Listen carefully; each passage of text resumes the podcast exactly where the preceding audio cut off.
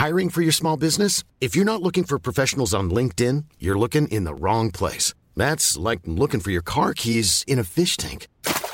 LinkedIn helps you hire professionals you can't find anywhere else, even those who aren't actively searching for a new job but might be open to the perfect role. In a given month, over 70% of LinkedIn users don't even visit other leading job sites. So start looking in the right place. With LinkedIn, you can hire professionals like a professional. Post your free job on linkedin.com slash people today.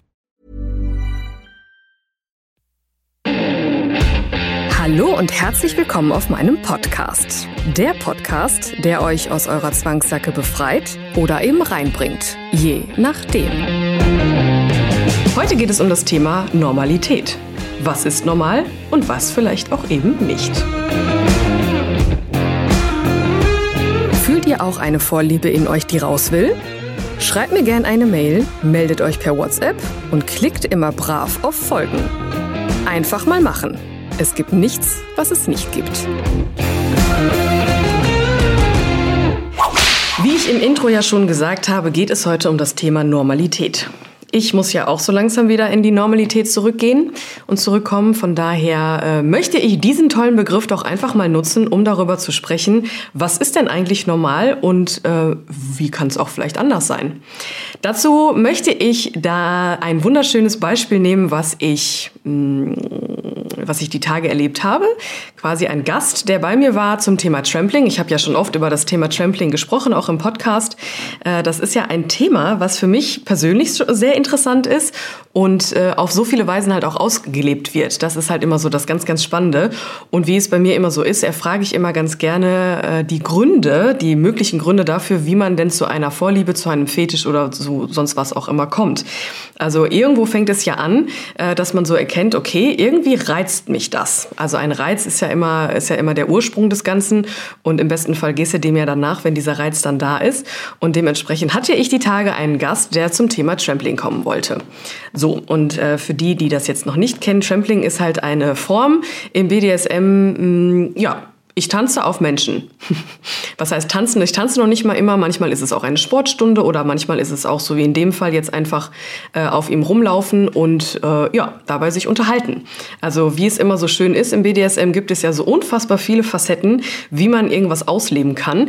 Und äh, bei dem Gast war es dann halt jetzt eher so, dass er halt auf dem Boden lag und ich ähm, ja einfach auf ihm rumgelaufen bin. Ich habe mich dann festgehalten und er lag auf dem Rücken und ich bin auf ihm rumgelaufen. An der Stelle muss man noch mal sagen, also nicht einfach nachmachen, weil da gibt es ein paar Dinge, auf die man achten sollte, Stichwort Brustkorb etc. Also das einfach nicht äh, nur nachmachen, sondern sich erst damit beschäftigen oder mich fragen, je nachdem, äh, was da gewünscht ist. Naja, auf jeden Fall war das ein Gast, das war total äh, schön, ganz entspannt, äh, einfach ein paar E-Mails hin und her geschrieben und dann kam er. Und ich wusste, er möchte ganz gerne das Thema Trampling und Fesseln und Füße miteinander ver ver verbinden im wahrsten Sinne. Und dementsprechend äh, habe ich mich schon mega äh, auf die Session gefreut, weil es halt auch für mich immer wieder was Neues ist, so wie ich das interpretiere. Ich mache mir da jetzt nicht unbedingt immer einen Plan äh, und äh, ich lasse die Situation dann entscheiden, wie es dann gerade so passt. Aber äh, für mich war es halt auch in dem Fall sehr interessant zu erfahren, wie er denn zu diesem Thema Trampling gekommen ist. Und er hat dann äh, eine, also die Art und Weise, wie er mir das dann gesagt hat, fand ich so interessant und deswegen passt das heute ganz gut zum Thema Normalität, weil er fing die Erklärung an mit, ja, ich weiß, dass es nicht normal ist. Oh, das ist ja für mich dann immer schon sehr, sehr interessant äh, zu, zu hinterfragen, so was ist denn normal? Das habe ich ihn dann auch im Nachgang gefragt.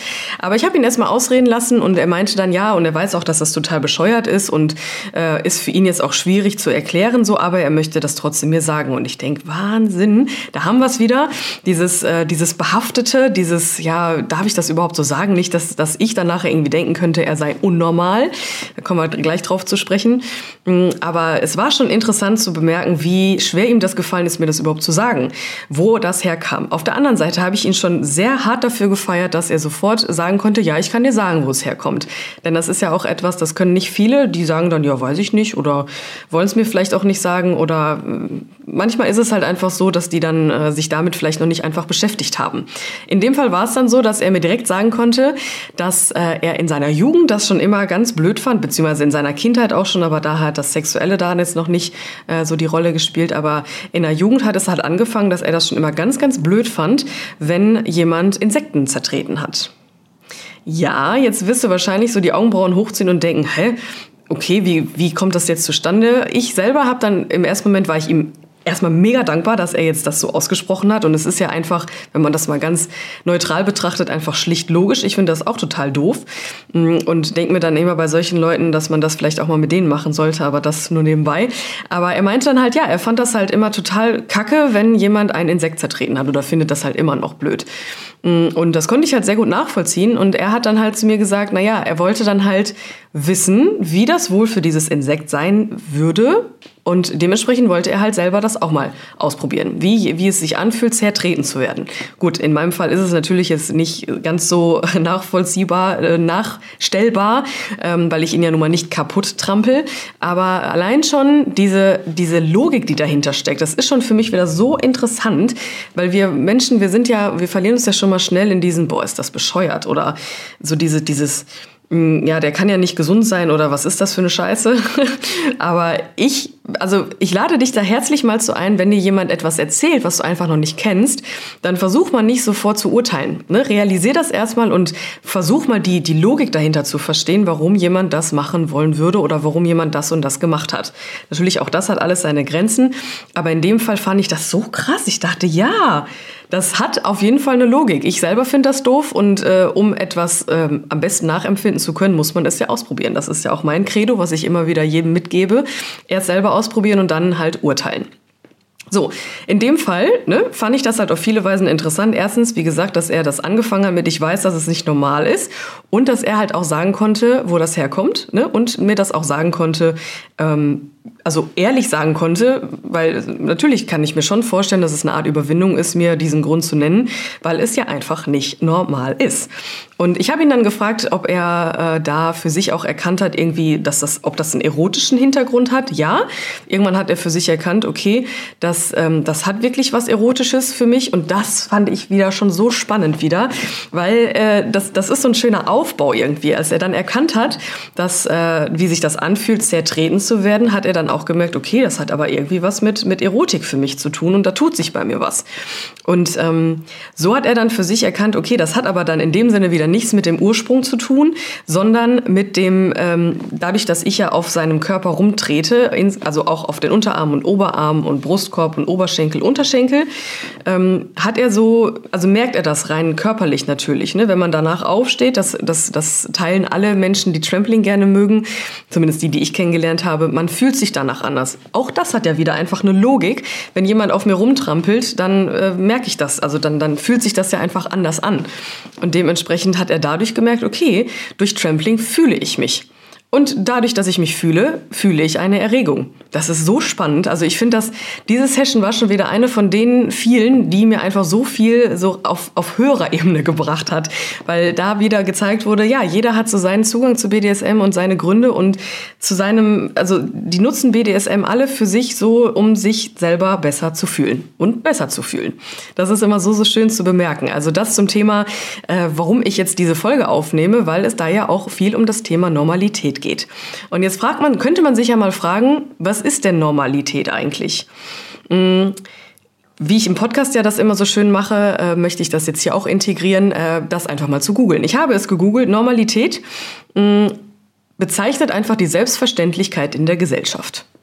So, gut, jetzt könnte man sich ja fragen, mh, hm, was ist denn eigentlich die oder was könnte eigentlich eine andere Antwort von Normalität sein? Ne? Und vor allem, wie wichtig ist es eigentlich, diese Antwort sofort zu finden? Also Normalität kann ja natürlich ist es so die Masse, ne? Das ja, die das wird ja von irgendwo geformt, so wie das Klischee im BDSM ja viel mit Schwarz, Leder, Lack, ähm, Schmuddel so zu tun hat, das wird ja dadurch geformt, dass die Masse das irgendwie so bestimmt. Und so ist es ja dann auch mit der Normalität.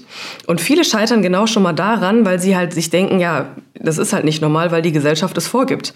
Und dementsprechend ist die Antwort damit schon gefunden und deswegen kann ich mich dann jetzt nicht ausleben. In seinem Fall war es jetzt nicht so, weil er hat mir dann auch gesagt, für ihn ist es einfach vollkommen egal, was die anderen denken, aber das haben ja leider nicht viele. Noch nicht. Ähm, aber wenn man einmal dann die Antwort gefunden hat für sich, okay, das ist nicht normal, mal, weil ich das nicht anders beigebracht bekomme, also lasse ich es lieber sein. Dementsprechend ist es immer schade, wenn man das, wenn man sich dann dem fügt. Also an der Stelle lade ich dich mal dazu ein, wie wichtig es eigentlich für dich ist, ähm, zu wissen, was normal ist. Vielleicht entdeckst du das ja auch erstmal, indem du die Schritte gehst, denn äh, wie es ja immer so schön heißt, der Weg legt sich unter die Füße, indem man ihn geht. So, dann habe ich ja schon, die, also die zweite Frage ist ja dann, wie schön ist es eigentlich in der Mehrheit so unterzugehen, also in der Masse, in der Gesellschaft. Natürlich hat die Gesellschaft so seine Vorteile, man ist irgendwie äh, in diesem Konvolut drin und man hat auch seine Vorteile davon, aber ähm, in diesem Einheitsbrei sich zu verlieren, das ist halt auch immer so eine Sache, mh, hm, wo viele Menschen am Ende des Lebens dann sagen, boah, hätte ich das mal anders gemacht. Das ist ja das, was, was, was oft irgendwie nicht ähm, stattfinden darf innerhalb eines Lebens, weil man sich halt immer so in diesem Rahmen befindet oder meint, befinden zu müssen. Und dann am Ende denkt man sich, boah, hätte ich mal, wäre ich da doch ab und zu mal ausgebrochen. Hätte ich vielleicht mal doch irgendwie mein, mein Lieblingsinstrument gelernt oder hätte ich vielleicht doch mal einfach nur mal demjenigen oder derjenigen gesagt, dass ich sie liebe oder so. Also da gibt's ja so unfassbar viele Möglichkeiten zu sagen, Hätte ich mal. Und daher, ne, kleine Einladung hier auch wieder an dich. Frag dich mal so, ähm, ob es, also wie weh es eigentlich wirklich tut, äh, wenn man einfach aus der Normalität per Definition mal ausbricht. Und äh, vielleicht ist es ja auch ganz schön, wenn es mal weh tut. Je nachdem, vielleicht stehst du ja auch drauf. also es kann ja alles Mögliche sein, äh, um mal die Normalität zu hinterfragen. Ne? Oder auch gerade, wie du reagiert hast, als ich dir gesagt habe, was der Gast, welchen Grund der Gast hat, äh, zu mir zu kommen. Ne? Oder welche, warum er auf Trampling steht. Ne? Insekten, als du das gehört hast, hast du ja vielleicht auch dich dabei erwischt zu denken, oh mein Gott, das kann ja irgendwie, das ist schon wieder irgendwie eine kranke Scheiße. Also von daher, ne, einfach mal so hinterfragen, hm, wie, wie toll ist es eigentlich wirklich in diesem Einheitsbrei zu leben. Und in dem Zusammenhang halt auch, äh, wie wichtig oder wie ist es eigentlich, ist es nicht eher wichtiger, eben nicht immer da reinzupassen? Gerade im BDSM, hm, ja, wir sind alle in unserem Dunstkreis so drin. Die BDSM-Welt ist es ja leider noch. Äh, das, das versuchen wir ja zu ändern, indem wir diese Arbeit hier tun. Aber ähm, trotzdem habe ich schon festgestellt, auf irgendwelchen Stammtischen oder irgendwelchen Partys oder durch Gäste oder durch Unterhaltungen, dass, ähm, dass die Menschen halt sehr individuell sind. Und darum geht's ja eigentlich. Also es geht ja eigentlich eigentlich darum, dass du dein eigenes Leben und da wieder ein großer mein Vater, äh, dass du deine Zeit nutzt, um in deinem Leben, was die du hast, um zu um, ja um das Bestmögliche rauszuholen und um zu erkennen, wer bist du eigentlich? Ne, wer, wie fühle ich mich am besten und was was kann ich tun, damit ich am Ende des, des ganzen der ganzen Chose sagen kann, okay, ich habe wirklich mein Leben gelebt und nicht das, ähm, ja, was die Gesellschaft so vorgegeben hat. Mm, also diese Selbst diese Selbstverständliche in der Gesellschaft ist auf der einen Seite gut. Die gibt was vor, die gibt einen sicheren Rahmen vor, aber es macht ja auch manchmal sehr, sehr, sehr, sehr viel Spaß, einfach aus diesem sicheren Rahmen mal auszubrechen, weil da kann ja auch ganz viel Tolles entstehen. Das kriege ich jedes Mal durch meine Gäste mit. Und ähm, ja, aus, der, aus einem sicheren Rahmen, sozusagen aus der Zwangssacke auszubrechen, kann ja, nicht, kann ja nicht immer das Schlechteste sein. Also am Ende ist es, was ist normal? Ich würde sagen, selbstverständlich ist es das, was du draus machst. Und schon war mein Leben schlagartig wieder etwas anders. Wenn euch mein Podcast gefällt, haut rein und folgt mir. Kauft meine Produkte auf meiner Hauptseite www.annika-teaks.de oder unterstützt mich auf eure ganz eigene Weise. Alle nötigen Infos findet ihr unter jeder Folge.